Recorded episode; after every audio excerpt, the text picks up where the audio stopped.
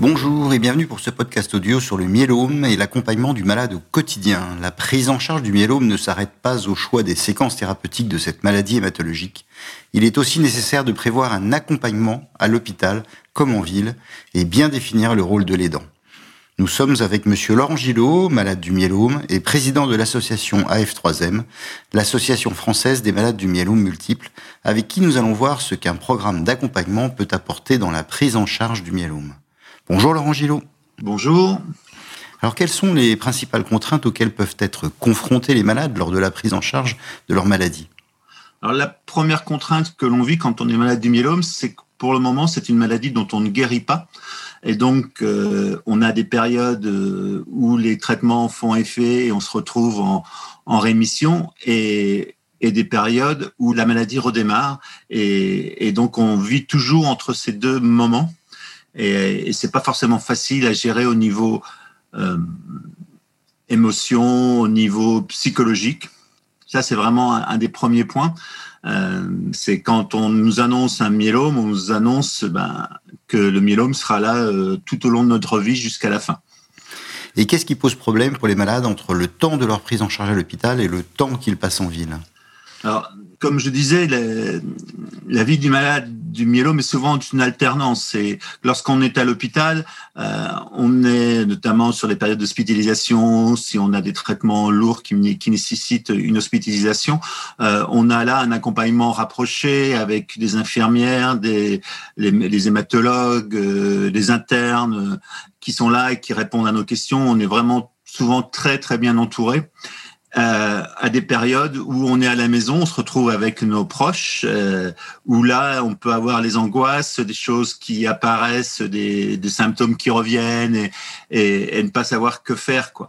Donc, euh, c'est vraiment particulier c'est, cette alternance des deux, des deux phénomènes. Quoi. Quelles sont les attentes que les malades du myélome peuvent avoir en termes d'accompagnement sur le long terme? À des moments donnés, on a. Alors ça dépend. Il n'y a pas de, il n'y a pas de généralité parce que chacun vit ce, moment si, enfin si particulier, si difficile qu'est qu un cancer qui, qui, vous tombe dessus. Euh, c'est vraiment quelque chose de très individuel de la manière dont on le reçoit. Mais il faut. L'attente, c'est qu'à tout moment où le malade a besoin d'éléments de compréhension de, de ce qui lui arrive, euh, qui puisse trouver les réponses. C'est-à-dire que soit à travers bah, ce que nous on fait au niveau d'une association de malades, et puis surtout à travers des, des médecins qui peuvent être disponibles à un moment donné ou des infirmières.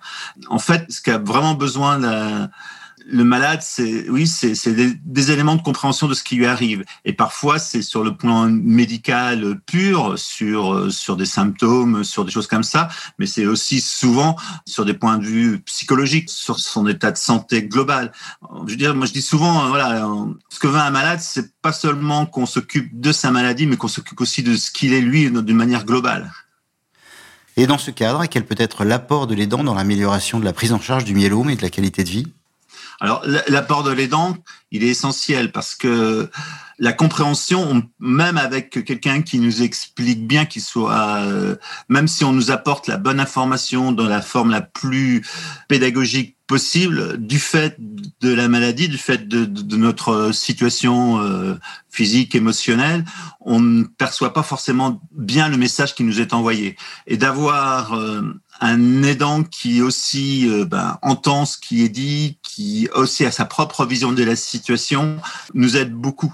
Euh, C'est-à-dire que d'abord l'aidant, il nous aide d'une manière euh, pratique dans le quotidien, parce que très souvent dans la vie du, malade du myélome, il y a des moments où son autonomie est, touchée, son mental est touché, et, donc là, l'apport de l'aidant, il est essentiel pour affronter tout ça, pour vivre tout ça. Et quel est votre retour et celui des autres malades sur les services d'accompagnement à domicile qui peuvent être disponibles actuellement? Ce qui est clair, c'est que plus l'accompagnement est la première chose que, que veulent les, malades du myélome, le retour qu'on a, c'est un, accompagnement humain. On, on voit par exemple aujourd'hui pas mal de dispositifs numériques qui se développent. C'est bien, ça apporte une aide, mais s'il n'y a pas d'humain derrière, euh, ça ne fonctionne pas et ça répond pas aux attentes des malades.